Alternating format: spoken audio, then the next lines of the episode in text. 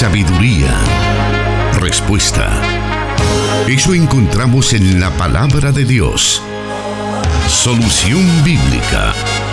Comenzamos.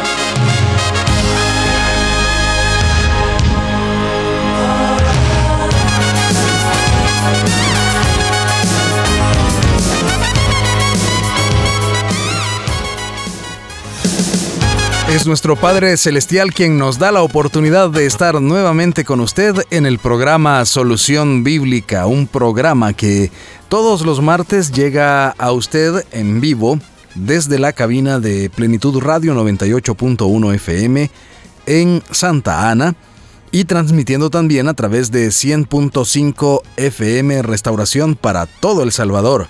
También está transmitiendo Restauración San Miguel 1450 AM y en el occidente de Guatemala el 89.1 FM, que es la emisora Cielo. Gracias por estar ya conectado con nosotros, listo para aprender de la palabra de Dios. Todos los martes tenemos diferentes preguntas, diferentes eh, situaciones que eh, pues llegan a nuestra cabina de radio para ser tomadas en cuenta en el programa y darles respuestas bíblicas. Y esta tarde ya se encuentra con nosotros el encargado de dar esas respuestas, el pastor Jonathan Medrano, y le damos la bienvenida. Gracias hermano Miguel Trejo, un saludo muy especial a todos los oyentes de las emisoras de Corporación Cristiana de Radio y Televisión y a los oyentes que en Guatemala nos sintonizan a través de nuestra estación hermana Cielo FM. Gracias por hacer de este programa uno de sus preferidos porque es en este espacio donde aprendemos un poco más acerca de la palabra de Dios y no solamente es el aprendizaje, sino que también eh, de alguna manera eh, interpretamos algunos hechos que atañen con la vida familiar, la vida de la iglesia, y qué bien que busquemos orientación en la palabra de Dios, eso es lo fundamental. Y bueno, quisiéramos dar inicio a este programa, a lo mejor preguntándole sobre un tema que hace algunos, hace algunos días nuestros hermanos, nuestros oyentes han estado enviando algunas preguntas respecto a ello, y estas giran en torno a la situación que está, se está viviendo en el territorio del Estado de Israel y eh, los enfrentamientos y todo lo que está eh, con los países palestinos. Eh, estas preguntas, algunas de ellas van en torno a si estas son señales del fin, otras que nos hablan también acerca de debería el pueblo cristiano estar a favor de Israel, orando para que la paz sea con Israel y más allá también que el Dios de los ejércitos esté con Israel para poder vencer a sus enemigos. Y hay otro grupo también que está manifestando que el verdadero victimario es el Estado de Israel. En torno a todas esas situaciones nos han estado haciendo preguntas y queremos trasladárselas a usted, pastor. Bueno, lo que se vive actualmente en Medio Oriente, especialmente la tensión que hay entre palestinos eh, e israelíes, es un conflicto que viene de muchos años, de hace muchas décadas. Hoy se ha intensificado a raíz de la condición de vida que viven los palestinos en lo que se conoce como la franja de Gaza. Lo que debemos de tener en cuenta es todo el proceso histórico que ha, desembocado en, el actual conflicto. Partiendo de eso, pues vamos a tener una óptica adecuada de cuál debe de ser nuestra postura.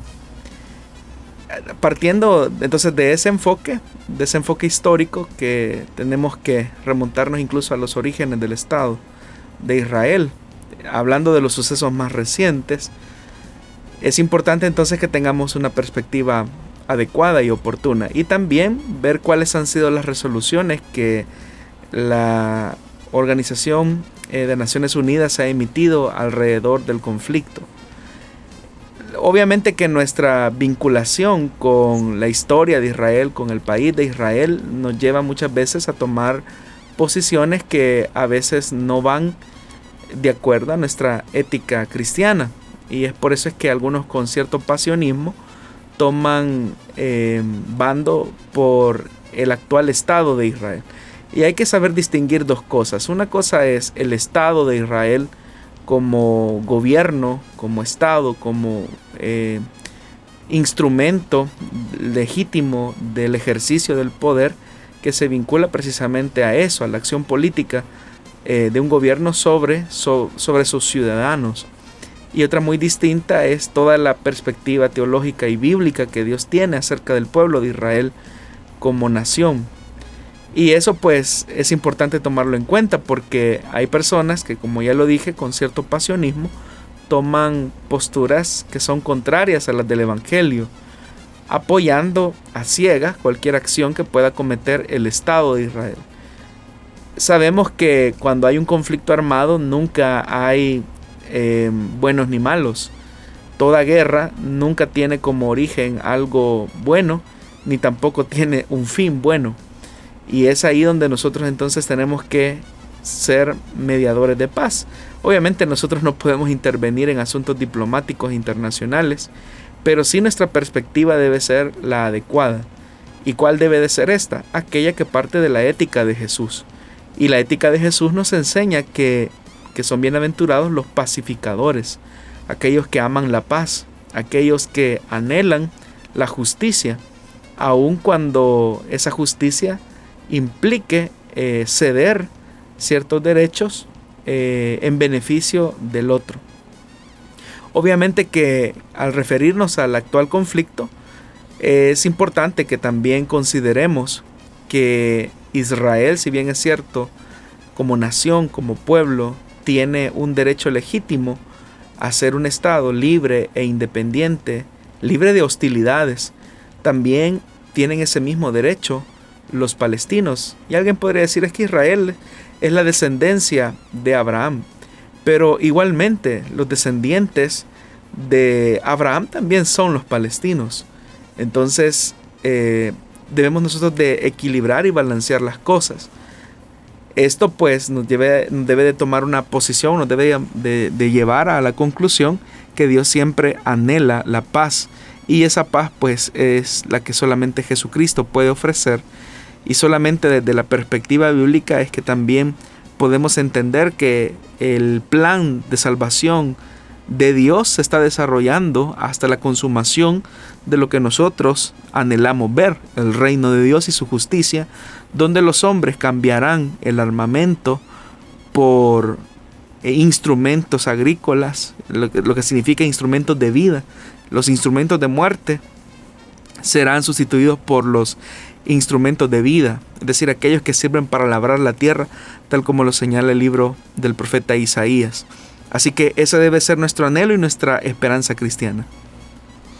Muy bien, habiendo escuchado esa respuesta y, como digo, con base en las preguntas que nos han estado enviando los últimos días al respecto, pues queremos ahora iniciar con las preguntas que tenemos siempre en una lista, las cuales se van dando lectura de ellas por orden de llegada.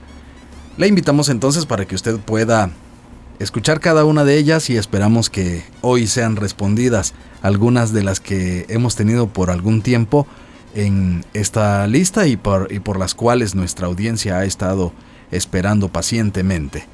La primera pregunta entonces dice así, la ley del levirato no contradice la ley en contra del incesto que se prescribe o que se prescribe en la misma ley de Dios? Bueno, las culturas de Medio Oriente están llenas de prácticas que para nosotros nos resultan un poco extrañas y algunas hasta pueden sonar absurdas. Una de estas es la ley del levirato, una costumbre de los tiempos bíblicos que básicamente consistía en que una viuda sin hijo debía contraer nupcias con su cuñado. El hermano de su esposo recién fallecido era el que debía de darle descendencia eh, a esta línea familiar. De esto nosotros encontramos testimonio en el libro de Deuteronomio capítulo 25 versículo del 5 al 6 que dice, Cuando dos hermanos habitan juntos y uno de ellos muere y no tiene hijo, la mujer del fallecido no se casará fuera de la familia con un extraño. El cuñado se allegará a ella y la tomará para sí como mujer, y cumplirá con ella su deber de cuñado, y será el primogénito que ella dé a luz llevará el nombre de su hermano difunto, para que su nombre no sea borrado de Israel. La primera impresión nos puede llevar a preguntarnos si la unión establecida por el levirato es la de una práctica incestuosa prohibida por la ley mosaica, tal como lo pregunta el oyente. Sin embargo, es importante que consideremos lo que parece bastante claro en la escritura. Lo que en el libro de Levítico se encuentra como una prohibición a una práctica incestuosa, tal como la encontramos en el capítulo 18 del libro referido, dice de la siguiente manera, no descubrirás la desnudez de la mujer de tu hermano, es la desnudez de tu hermano. Lo que parece bastante claro es que la Biblia enseña el levirato, aunque no se utiliza esa palabra, eh, que está pues más que claro, eh, como una forma en la que se hace una excepción bajo el marco eh, cultural de la época en que era la manera en que se podía preservar la memoria de una persona fallecida. Es decir, la forma en que las personas recordaban el nombre de específicamente de un hombre era a través de su descendencia. Por eso es que se decía eh, para referirse a alguien como hijos de Israel, hijos de Rubén, hijos de Gad, etc.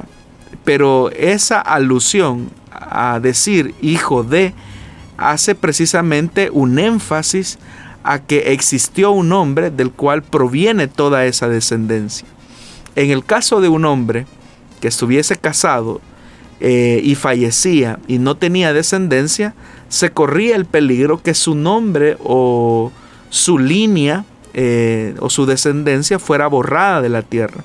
Entonces la ley del levirato como una manifestación de compasión de parte de Dios porque la memoria o el nombre de una persona no fuese borrado de la línea familiar y con eso eh, garantizar también la permanencia y la obtención de la tierra, es que Dios le permite, eh, en este caso, al hermano del difunto redimir a su hermano eh, allegándose a la mujer, es decir, a la viuda y así pues levantarle descendencia a su hermano. Pero hay que entender cuál era la costumbre o cuál era la motivación que existía al final. Recordemos que en esta época bíblica la mujer no podía heredar, heredaban los hombres. Y siendo que aquel había fallecido sin un hijo varón, se corría el peligro o el riesgo de perder la tierra. De ahí que Dios en una actitud de compasión hacia eh, la familia de, del difunto eh, concesionaba eh, esta posibilidad por la cual se podía redimir no, no solo el nombre del difunto, sino que se podía también redimir los derechos que legítimamente ese hombre tenía en relación a la tierra. Ahora, había todo un proceso, eh, un protocolo que se debía de seguir en esas circunstancias. Y de hecho que claramente la palabra de Dios lo establece. En primer lugar, la viuda, eh, como ya lo vimos, debía de casarse con su cuñado si en caso su esposo fallecía. Pero hay una eh, prescripción muy importante. Dice si dos hermanos viven en el mismo hogar. Es decir, se está enfatizando claramente que ambos tienen que vivir eh, bajo, el mismo hogar. Eh, y se dice claramente que el primer hijo que nazca de esa, de esa relación, producto de la aplicación de la ley del levirato, llevará el nombre del hermano fallecido. Y esto lo dice claramente Deuteronomio capítulo 25, versículo 6, cuando dice, el primer hijo que ella tenga llevará el nombre del hermano muerto para que su nombre no desaparezca de Israel. Entonces, lo primero es que la memoria de aquel hombre no desaparezca del territorio de Israel. Ahora, ¿qué ocurría si el individuo, si el cuñado no quería redimir a la esposa de su hermano y con ello pues no redimir la, la herencia de la tierra. Bueno, también la misma ley establecía el mecanismo que se debía de seguir, y eso se encuentra en el libro de Deuteronomio capítulo 25, versículo del 7 al 10, cuando dice, si tal hombre no quiere casarse con la viuda de su hermano, ella recurrirá, recurrirá a los ancianos a la entrada de la ciudad y les dirá, mi cuñado no quiere mantener vivo en Israel el nombre de su hermano. Se niega a cumplir conmigo su deber de cuñado. Entonces los ancianos lo llamarán y le hablarán. Si persiste en decir no quiero casarme con ella, la cuñada se acercará a él y en presencia de los ancianos le quitará una de las sandalias, le escupirá en la cara y dirá, esto es lo que se hace con quien no quiere mantener viva la descendencia de su hermano, y para siempre se conocerá en Israel a ese hombre y a su familia como los descalzos, haciendo alusión obviamente a la renuencia de no cumplir la ley del levirato. Porque, repito, era un elemento de compasión el hecho de tratar la manera de mantener viva la memoria de un hombre, pero también garantizar el derecho a la tierra. Entonces cuando el individuo redimía a la esposa de su hermano fallecido, estaba obligado a procrear con ella eh, para garantizar la estirpe del que había muerto y así pues su nombre no fuera borrado de la memoria de Israel.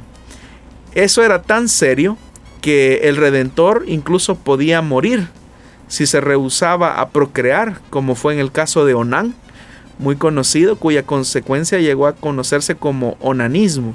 Esto se encuentra en Génesis capítulo 38. Entonces, el levirato es la ley que se cumple al redimir a una viuda, como en el caso de Ruth. Cuando alguien deseaba cumplir el levirato y redimir a una viuda, eh, hay que recordar, insisto, en que la heredad de la tierra era lo que estaba en juego. Y eso era lo que se debía de cuidar y de preservar. Y eso pues es lo que hizo eh, en el caso, por ejemplo, de Ruth, como ya lo mencioné, cuando Booz eh, redime a la familia del fallecido Elimelech, tomando a Ruth como mujer. No solamente se mantiene viva la memoria de Elimelech, sino que también se preserva eh, la obtención de la tierra. Y esto pues obviamente tiene una marcada diferencia entre la prohibición que ya la misma ley establecía con el hecho de las relaciones incestuosas que no se debían de dar entre un hombre y en este caso pues eh, su cuñada. Es decir, es, claramente eso. Así que eso podríamos responder a la pregunta del oyente. Muchas gracias por estar ya en sintonía de Solución Bíblica aprendiendo junto a nosotros. Quédese allí donde usted está en estos momentos escuchándonos porque tenemos más respuestas para usted. Dios da la sabiduría y el conocimiento. Solución Bíblica.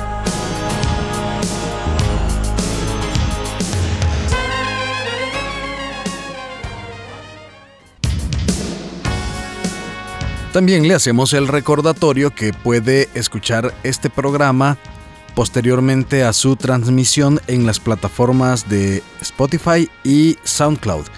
Allí encontrará los diferentes programas que se han transmitido hasta la fecha y así poder seguir aprendiendo más de las Sagradas Escrituras a través de las respuestas que martes a martes se emiten en este programa. Le hacemos entonces la invitación para poder escuchar esos podcasts y sabemos que será de mucho beneficio a su vida espiritual. Vamos a la siguiente pregunta para esta tarde y esta nos dice así. En el momento del arrebatamiento, se producirá una transformación de nuestro cuerpo. Los muertos en Cristo resucitarán primero y luego los que hayamos quedado seremos arrebatados en las nubes. Sin embargo, la escritura nos dice que, que carne ni sangre entrarán en el reino de los cielos. ¿Qué explicación podemos dar al respecto? Bueno, obviamente que cuando la Biblia dice que carne ni sangre no podrán entrar en el reino de los cielos, hace una referencia a un cuerpo eh, que está todavía subyugado bajo los efectos del pecado. En ese sentido, un cuerpo en esas condiciones, pues obviamente que no entrará a la gloria. Por eso es que en la misma, en, la, en la, misma llegada, en el mismo arrebatamiento, se habla de una eh, transformación sobrenatural del cuerpo como parte de ese proceso salvífico que Dios está desarrollando en medio de sus escogidos. Y prueba de eso lo tenemos en el texto de Primera de Corintios capítulo 15, donde Pablo muy ampliamente habla acerca del tema de la resurrección y la glorificación. Y en este texto de Primera de Corintios capítulo 15, versículo 44, nos dice de la siguiente manera: Si hay un cuerpo natural, también hay un cuerpo espiritual. Hay una diferencia. Pablo la está colocando. Así está escrito. El primer hombre, Adán, se convirtió en un ser viviente. El último Adán en el espíritu que da vida. Está hablando de dos Adán. El Adán de Génesis y el nuevo Adán que es Cristo. Ahora bien, dice la palabra, no vino primero lo espiritual, eh, sino lo natural y después lo espiritual. El primer hombre era del polvo de la tierra, el segundo hombre del cielo. Como es aquel hombre terrenal, así son también los de la tierra. Y como es el celestial, así también los del cielo. Es decir, por un lado se está diciendo que los descendientes del primer Adán son finitos porque son de la tierra, pero los que son descendientes del segundo Adán son eternos. Ahora, Pablo sigue con el razonamiento en ese capítulo 15. Y así como hemos llevado la imagen de aquel hombre terrenal, llevaremos también la imagen del celestial. Les declaro, hermanos, que el cuerpo mortal no puede heredar el reino de Dios. Entonces, ese es el sentido del texto. Lo mortal, es decir, lo que la muerte absorbe, no puede heredar el reino de Dios. Y dice más, ni lo corruptible puede heredar lo incorruptible. Fíjense bien en el misterio que les voy a revelar.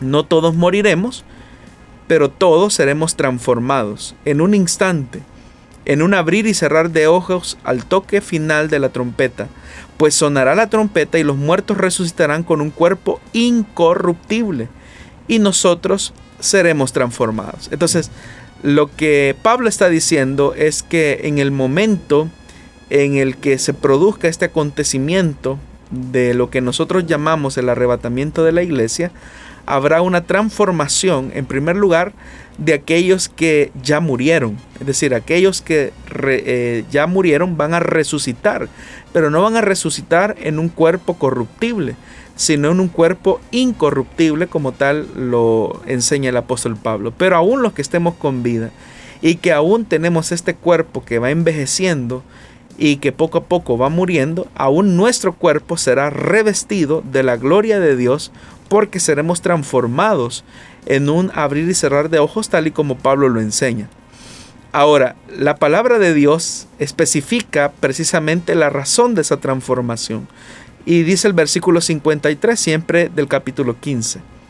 Porque lo corruptible tiene que revestirse de lo incorruptible y lo de inmortalidad. Entonces lo que Dios está diciendo es que no va a desechar nuestro cuerpo, sino que lo va a transformar y le dará toda la facultad para que pueda eh, heredar eh, toda la gloria de la vida eterna. Por eso dice el verso 54, cuando lo corruptible se revista de lo incorruptible y lo mortal de inmortalidad, entonces se cumplirá lo que está escrito. La muerte ha sido devorada por la victoria. Entonces, es cierto, eh, en el momento del arrebatamiento se va a producir una transformación de nuestro cuerpo y cuando la palabra de Dios dice que ni sangre ni carne entrará en el reino de los cielos, se está diciendo, o el énfasis del, escritor es que un cuerpo finito, corruptible, no va a heredar eh, las bendiciones eternas, sino que será el cuerpo glorificado que ya sea a través de la resurrección o a través de la glorificación en el momento del arrebatamiento, eh, va a permitir que eh, podamos gozar de los beneficios de la vida eterna al, al lado de nuestro buen Salvador. Vamos a aprovechar este bloque también para incluir otra de las preguntas que nos ha llegado y esta nos dice así. Si un bebé tiene días o meses de nacido y se produce el arrebatamiento de la iglesia, ¿será salvo? Bueno, en el Salmo capítulo 51, versículo 5, David escribió lo siguiente. He aquí, en maldad he sido formado, y en pecado me concibió mi madre.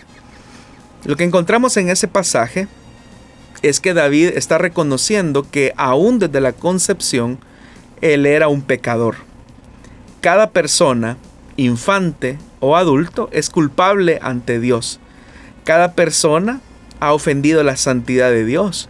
Y la única manera en que Dios puede ser justo y al mismo tiempo declarar justa a una persona es cuando esa persona ha recibido el perdón por la fe en Cristo Jesús. Y por eso es que es importante que nosotros entendamos esto. Es decir, que la única manera en que nosotros podemos recibir la justificación de Dios que nos garantiza la salvación no es un tema de edad, sino que es un tema de la gracia como un don perfecto de Dios y de la fe que Dios mismo otorga. Ahora, para Dios, la edad no es un obstáculo, porque la fe como don gratuito de Dios está revestido precisamente de esa gracia compasiva y amorosa de Dios lo que para nosotros sería como un obstáculo en la cual no solamente lo vemos como un obstáculo, sino como un atributo de autosuficiencia o de orgullo humano al considerar o creer que es por la capacidad o el razonamiento de una persona que logra concebir, entender el plan de salvación, le garantiza eh, la vida eterna. Para Dios, eh, está más que claro que la única forma en que esa fe es recibida es por la gracia del Señor. En la Biblia encontramos un caso en el libro de Lucas, en el capítulo 1, versículo del 11 al 15, que nos va a describir algo interesante. Es el momento en el que eh, ocurre el, anuncio del el nacimiento de Juan el Bautista. Y dice Lucas capítulo 1, versículo del 11 al 15. Y se le apareció un ángel del Señor puesto en pie a la derecha del altar del incienso decir que estaba en el lugar santo. Y se turbó Zacarías al verle y le sobrecogió temor. Pero el ángel le dijo, Zacarías, no temas, porque tu oración ha sido oída y tu mujer Elizabeth te dará a luz un hijo y llamarás su nombre Juan. Y tendrás gozo y alegría y muchos se regocijarán de su nacimiento, porque será grande delante de Dios. No beberá vino ni sidra y vea lo interesante, y será lleno del Espíritu Santo aún desde el vientre de su madre. Entonces, todos sabemos que la única manera por la cual el Espíritu Santo viene a morar en la vida de una persona es tan solo por la fe. Es decir, esa fe salvadora que solamente Dios puede otorgar es la que nos permite que el Espíritu Santo venga. Entonces, la fe no es el resultado de un razonamiento humano, como, como hace poco lo acabo de mencionar. La fe es un don de Dios. Entonces lo que estamos diciendo acá es que el Espíritu Santo vino a Juan el Bautista por la fe que Dios le dio a ese bebé que estaba en el vientre de su madre. Obviamente que Juan había sido escogido para una tarea especial entonces, la gracia de la fe por la cual se capacita a los elegidos para creer para la salvación de sus almas es la obra del Espíritu Santo en sus corazones. Entonces, la fe es la parte de la gracia porque viene a nosotros como un regalo de Dios, algo que no podemos comprar, obtener o merecer en ninguna manera. Entonces, muchas veces nosotros decimos, y es una definición bastante repetitiva entre los creyentes, es que gracia es favor inmerecido de parte de Dios. Y es cierto, es una forma de entender la gracia, es una forma de acercarnos a ella. Pero hay que recordar esto, que aún esa gracia que se recibe eh, precisamente es un don de Dios, pero la fe para salvación también es un don de Dios. La fe no es un esfuerzo humano. La fe no es un logro del espíritu humano. De hecho, la fe es algo que se ejerce de manera eh, sobrenatural. La fe no la puede ejercer un ser humano caído. Entonces, aquí es donde radica el punto crucial eh, de esta controversia. Por un lado, Dios requiere fe. Y aún así, por otro lado, las escrituras dicen que nadie puede ejercer fe salvadora a menos que Dios haga algo sobrenatural para habilitarlo o capacitarlo para ello. Entonces, ¿qué significa esto? Que Dios fácilmente, y eso no es ningún problema para Dios, Él puede darle fe a un recién nacido. O Dios puede darle fe incluso a un eh, ser humano que está en el vientre de su madre, como fue en el caso de Juan el Bautista. Porque la fe no es un don humano, es un don de Dios. Claro, nosotros no sabemos eh, si Dios le ha otorgado fe a un bebé o no, si lo hizo, si Dios le otorgó esa fe a algunos en el vientre de su madre. No lo sabemos, es algo que no lo sabemos. En el caso de Juan el Bautista, que fue un caso muy especial, obviamente, eh, en algún momento para Dios no hay nada imposible. Esa fe vino a él y él creyó desde que estaba en el vientre de su madre y es lo que la Biblia dice, porque recordemos que el Espíritu Santo solamente viene a morar cuando la fe eh, salvadora de Dios está en él, pero la fe, repito, es un don de Dios.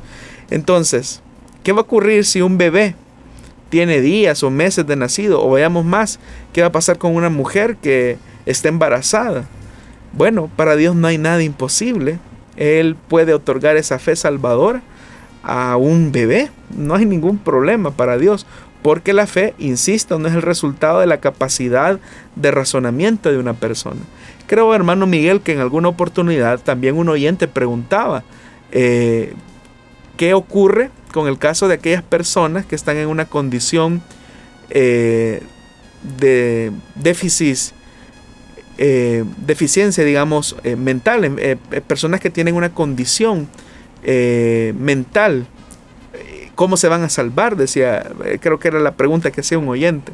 Pero respondíamos en esa ocasión que la fe no es un mérito humano, es decir, no es producto de un razonamiento humano, la fe es un don gratuito de Dios. Entonces, claro, la iglesia tiene que buscar mecanismos, la iglesia tiene que buscar mm, formas para acercarse a personas que tengan estos, esas dificultades eh, físicas o mentales, para presentarles el Evangelio. Pero lo importante aquí radica en que frente a esa discapacidad, la discapacidad no es un obstáculo para Dios, como tampoco lo es la edad. Ese es el punto. Ni la discapacidad física es un obstáculo para otorgarle salvación eh, de parte de Dios a una persona en estas condiciones, ni tampoco la edad. Ahora, mm, eso es importante porque ya nos, descubre eh, un panorama distinto. Porque hay personas que creen que sobre la base de la edad automáticamente un bebé o un niño va a la presencia de Dios y eso no es cierto. O sea, la misma palabra de Dios nos está diciendo. David mismo lo dijo en el Salmo 51, versículo 5 al que hacíamos referencia. He aquí, en maldad he sido formado y en pecado me concibió mi madre. Y estamos más que claro que la paga del pecado es muerte. Entonces la única manera en que Dios puede redimir a una persona es otorgándole la fe salvadora, esa fe eh, que se recibe por la gracia de Dios. Y todo eso no es un esfuerzo humano, es un esfuerzo eh, que Dios ha hecho. Todo lo que tiene que ver con el plan de salvación es resultado de la sabiduría y de la ejecución misericordiosa de Dios a favor de sus escogidos. Vamos a continuar con más de solución bíblica en esta tarde. Vamos a hacer una muy breve pausa y seguimos.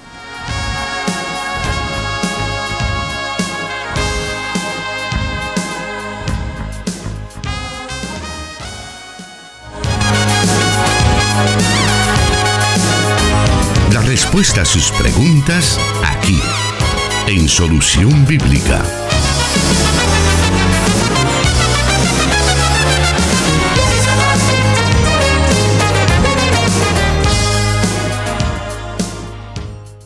Vamos ahora a irnos a escuchar la siguiente pregunta para esta tarde, la cual nos dice de la siguiente manera.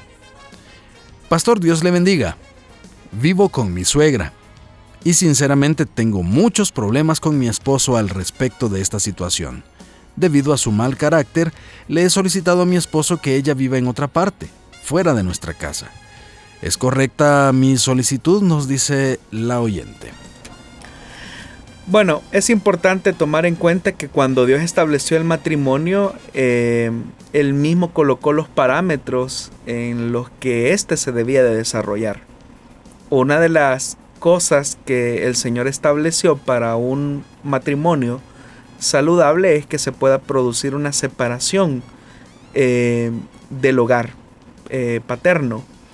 Y eso pues implica un rompimiento en el sentido emocional, económico o de dependencia que se pueda tener de los padres para formar un nuevo hogar. Y de eso la misma palabra de Dios nos lo enseña en el libro de Génesis, incluso en el Nuevo Testamento es repetido por Jesús y también se vuelve a repetir en las en las cartas del Nuevo Testamento cuando dice que por lo tanto dejará el hombre a su padre y su madre y se unirá a su mujer y los dos llegarán a ser una sola carne.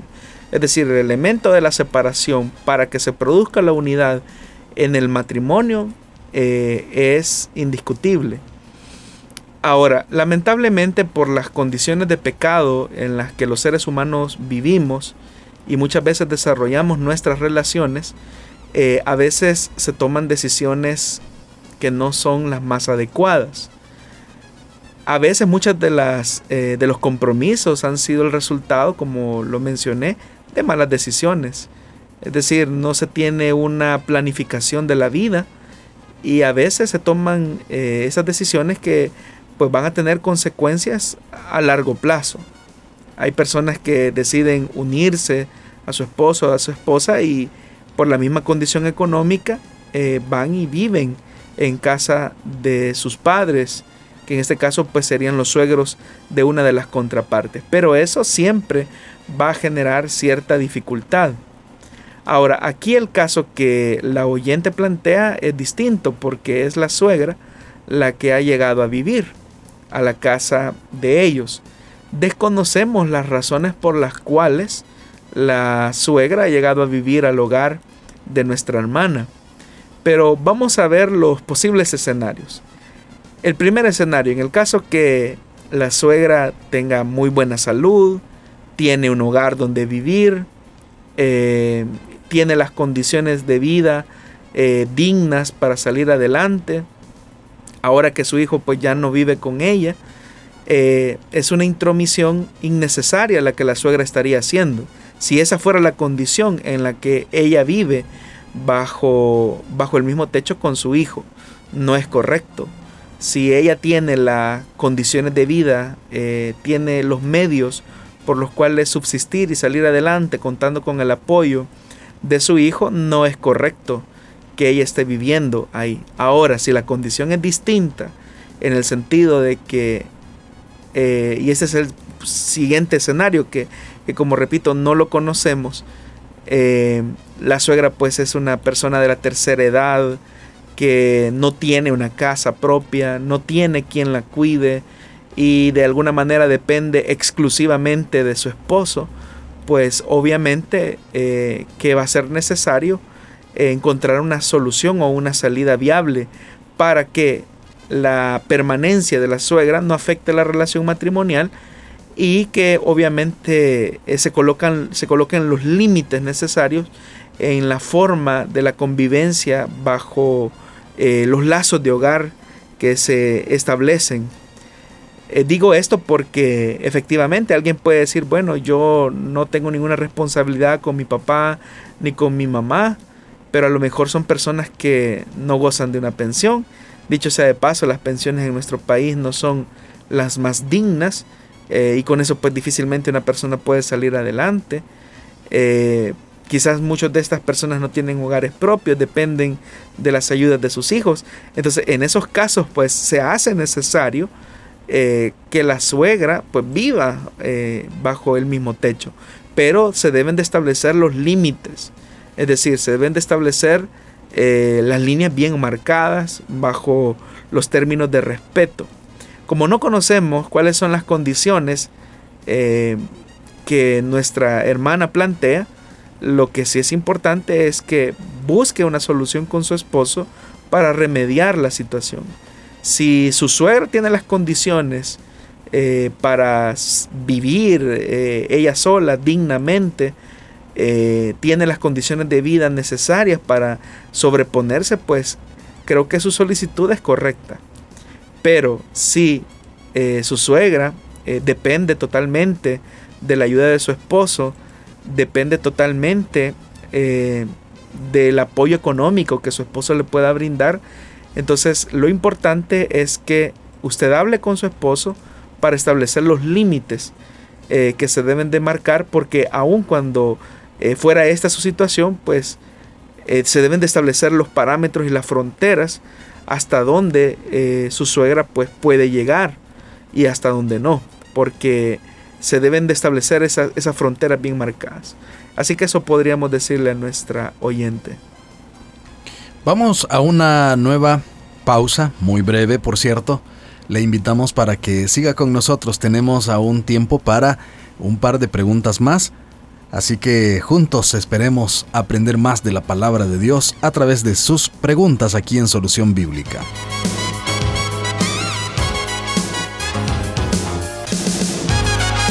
Solución Bíblica con el pastor Jonathan Medrano desde Plenitud Radio 98.1 FM en Santa Ana, enlazada con Restauración 100.5 FM.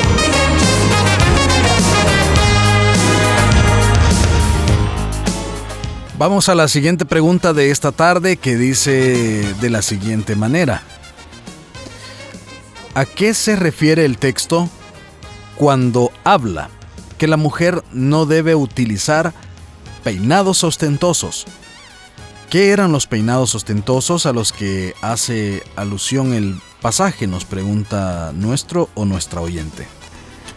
El pasaje al que el oyente hace referencia se encuentra en la primera carta del apóstol Pedro, capítulo 3, versículo del 1 al 6, que dice, Así también ustedes, las esposas, sométanse a sus esposos, para que si alguno de ellos no cree en el mensaje, puedan ser convencidos sin necesidad de palabras por el comportamiento de ustedes.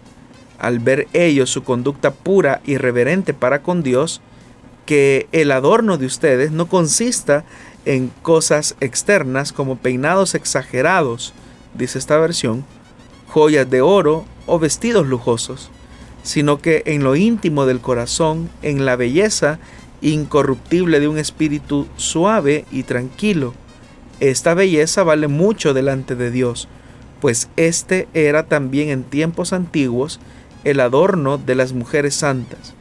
Ellas confiaban en Dios y se sometían a sus esposos. Así fue Sara, que obedeció a Abraham y lo llamó mi Señor. Y ustedes son hijas de ella, si hacen el bien y no tienen miedo de nada. Bueno, cuando la palabra, se, la palabra de Dios se refiere a peinados ostentosos o peinados exagerados, eh, está haciendo alusión a la tendencia que existía en algunas mujeres del siglo I a tratar la manera de validar su estatus social y su independencia eh, económica en relación a la autoridad de sus esposos. Es decir, eran mujeres acaudaladas con cierta, cierto tipo de independencia que de alguna manera por haber llegado al conocimiento del Evangelio, eso les podía llegar, eh, llevar a ellas a pensar que también ellas podían ser independientes eh, de sus esposos. Pero eh, lo que el escritor está queriendo mencionar o está queriendo enfatizar es que la manera en la que una mujer creyente es embellecida es cuando tiene una belleza incorruptible, que es la de un espíritu suave y tranquilo. Es decir, todo lo opuesto a la tendencia que acabo de mencionar. Eh, peinados exagerados o peinados ostentosos eh, serían todas aquellas expresiones de arrogancia que una persona puede hacer a través de lo que se coloque en su cuerpo o en este caso en el peinado con tal de enfatizar su condición económica. Entonces, lo que el texto está queriendo enfatizar no es que la mujer se descuide de su aspecto físico o se descuide de su personalidad, del cuido eh, de su personalidad, sino que lo que el texto está queriendo enfatizar es que la mujer no siga una tendencia en la que busque validar su belleza a través de los elementos externos, sino que por el contrario busque fomentar la belleza interna, que es la que permanece, eh, como fue en el caso de la belleza que se describe de Sara, que tenía la capacidad de llamar mi señora Abraham. Es decir, una mujer que aunque tenía las posibilidades económicas por ser esposa de Abraham, nunca perdió de perspectiva esa condición de humildad hacia Abraham, sino que él, ella validó su belleza al tener esa actitud eh, suave y tranquila. Entonces, un llamado que el apóstol está haciendo es que eh, la mujer se valida a sí misma cuando decide fomentar los aspectos internos eh, del carácter más que los externos eh, que donde se hacen visibles únicamente de manera externa, pero que no tienen ni profundidad y muchas veces carecen de, de valor porque son pasajeros. La belleza es pasajera. Entonces peinado ostentoso se refiere a esa intención de quererse validar eh, a través de, de, esos aspectos externos. Otra versión de la Biblia habla de peinados encopetados. Así dice, eh, que la mujer no use peinados encopetados, pero eh, un peinado encopetado uno lo puede entender de diferentes maneras. Pero más que la forma del peinado, lo que el texto quiere enfatizar es eso, que la mujer debe de cultivar su belleza interna, porque esa es una belleza incorruptible, como lo dice el escritor. Bueno, a lo mejor eran los peinados de los años 90, ¿verdad? Cuando eh, se usaban bastante. Eran peinados extravagantes, pero el problema es que de cultura a cultura el peinado pues puede ser em, diferente o distinto, ¿verdad? Fíjese que es curioso esto, pero por ejemplo en Medio Oriente, el que una mujer se soltara el cabello, eh, es decir, el cabello que lo anduviera suelto, ¿verdad? Era eh, síntoma de algo deshonroso. Es decir, andar el cabello suelto lo andaban las mujeres de la calle, por decirlo así. Eh, entonces cuando, por ejemplo, vemos a Jesús que está en la mesa, porque lo han invitado a aquel fariseo a comer, y llega aquella mujer y llora a los pies de Jesús y se suelta el cabello, esa acción de soltarse el cabello y secar sus lágrimas con sus cabellos era un acto muy deshonroso en esa época. Es decir, andar el cabello suelto, que una mujer anduviera el cabello suelto, era un, síntoma de insinuación. Obviamente que el texto cuando eh, se presenta ese relato de Jesús no, no, está, no está, enfatizando un aspecto sensual de la mujer, sino más, más eh, un aspecto de humillación, porque está ocupando su cabello para eh, limpiar las lágrimas que había derramado frente a Jesús. Pero eso en la época era considerado como algo impropio. Claro, hoy cuántas hermanas no andan con el cabello suelto, ¿verdad? Y no tienen ni lo más mínimo eh, la intención de andarlo así, ¿verdad? Sino porque quieren lucir su cabello. Y como también lo dice Pablo, ¿verdad? Que eh, el cabello de la mujer eh, es honroso. Entonces, es bien difícil precisar qué tipo de peinado era el peinado ostentoso. Pero seguramente por, algunas, algunos comentarios habla de peinados que también utilizaban joyas o piedras en, el cabello, ¿verdad? Cosas de oro en el cabello, Ahora, obviamente, ¿qué mujer en nuestro país, ¿verdad? Va a andar con joyería y piezas de oro en, su cabello, ¿verdad? Sería un atentado. Exacto. Bueno, vamos a aprovechar estos minutitos que quedan para una pregunta que nos hacen por acá, la cual dice así. Hay un canto que tiene en una de sus estrofas la siguiente frase. Con una corona de espinos te hiciste rey por siempre. ¿Será eso cierto? ¿Qué opinión merece esa frase? Bueno, es la manera artística, diría yo, en la que pienso, ¿verdad? Quien compuso ese canto quiere enfatizar que a través del dolor de la corona de espinas que recibió el Señor, el Señor conquistó eh, la corona eh, de la redención que se hace, eh, que llega a todos aquellos que reciben su perdón. Pero también a través de ese camino del dolor es que Jesús sigue el camino de la voluntad de su Padre, por el cual Él se constituye en Rey y Señor. Porque tal como lo dice la carta a los hebreos, que con un solo sacrificio hizo perfectos a los santificados. Y dice que ahora está sentado a la diestra de la majestad del Padre, esperando a que sus enemigos sean puestos eh, como estrado de sus pies. Entonces, a través de ese sacrificio de dolor que se expresa simbólicamente, bueno, que no fue simbólico, sino que fue real, a través de una corona de espinos, eh, pero que también es una coronación de dolor, el Señor conquistó eh, y ejecutó la voluntad que el Padre le había encomendado. Entonces, por eso es que el canto dice, te hiciste rey por siempre. Entonces, ¿qué opinión tiene eso? Pues es la forma artística en la que quienes, no sé quiénes fueron los que hicieron esa canción, ¿no? Eh, quizás quisieron interpretar. Estoy tratando la manera de interpretar lo que yo entiendo acerca de ese canto. Bueno, y si nos vamos, perdón, a ese caso de las canciones cristianas y todo eso, creo que en otras habría mucha tela que cortar, ¿verdad? La verdad es que hay muchos contenidos aparentemente con un trasfondo eh, cristiano o con un espíritu supuestamente cristiano, pero que su contenido no dice nada, absolutamente nada. Más que tiene un buen ritmo musical y de alguna manera busca llegar al mercado eh, evangélico. Pero uno tiene que ser muy cuidadoso, como lo, es, hace el oyente, ¿verdad? De preguntar qué significará esta frase, ¿verdad? Pero ese análisis lo debemos de hacer de todo lo que cantamos. Hay que cantar con, con el entendimiento. Hay que cantar con el entendimiento y eso implica analizar si el contenido de una canción es bíblico o no. Hace años, ¿verdad? Eh, las iglesias cantaban una alabanza que es muy, o sea, suena muy bien.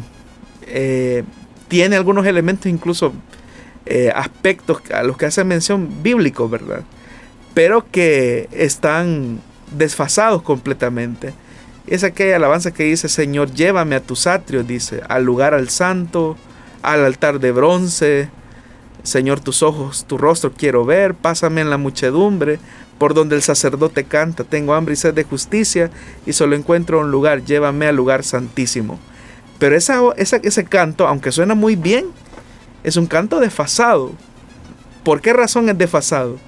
Porque a través de Jesucristo, nosotros ya no tenemos necesidad ni de pasar por un lugar santo, eh, y llegamos al mismo lugar santísimo por la presencia eh, del sacrificio de Cristo. Es decir, Cristo abrió el paso completamente a la misma presencia de Dios. Entonces no tiene sentido estar solicitándole a Dios algo que ya se hizo efectivo a través de Cristo. Por muy melódico que pueda sonar eso, eh, y muy bien intencionado que eso sea.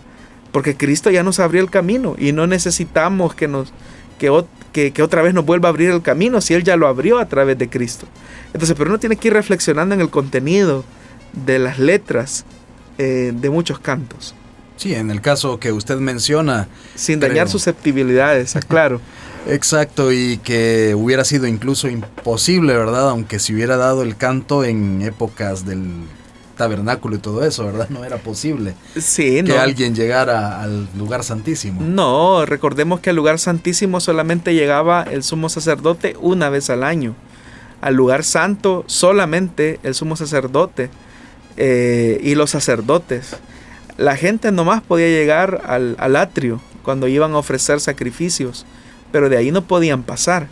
Pero ahora cuando Cristo viene a morir por nosotros, eh, en la cruz del Calvario y él dice, consumado es, ¿qué fue lo que se, consumó, que, lo que se consumó? Se consumó una obra perfecta en la que la barrera de separación que existía de enemistad entre el hombre y Dios es quitada y ahora es abierto ese camino directamente a la presencia de Dios. Entonces nosotros no tenemos necesidad de estarle pidiendo a Dios algo que Él ya hizo a través de, su Hijo Jesucristo. Pero menciono esto porque aun cuando puede existir una buena intención detrás del canto, yo no lo dudo, eh, hay que ver si ese canto se apega con lo que el Dios de la Biblia ha revelado. Así es que, qué bendición porque Cristo nos abrió el camino. Estamos casi finalizando. Queremos agradecer a quienes nos han escrito a través de Facebook y también a través de el WhatsApp. Y siempre agradeciéndole Pastor Jonathan por haber compartido con nosotros las respuestas a cada una de estas preguntas. No, la verdad es que gracias a usted, hermano Miguel, que siempre nos acompaña trasladando las preguntas de los oyentes. Y también muchas gracias a usted, hermano, hermana, que va ahí en el tránsito o ya llegó a su casa o va en dirección a la iglesia a congregarse Qué bien que utiliza el tiempo para que juntos aprendamos de la palabra de Dios. Si el Señor nos permite la vida y Él no ha venido por nosotros, nos volveremos a encontrar en una nueva emisión del programa Solución Bíblica. Que Dios le bendiga grandemente.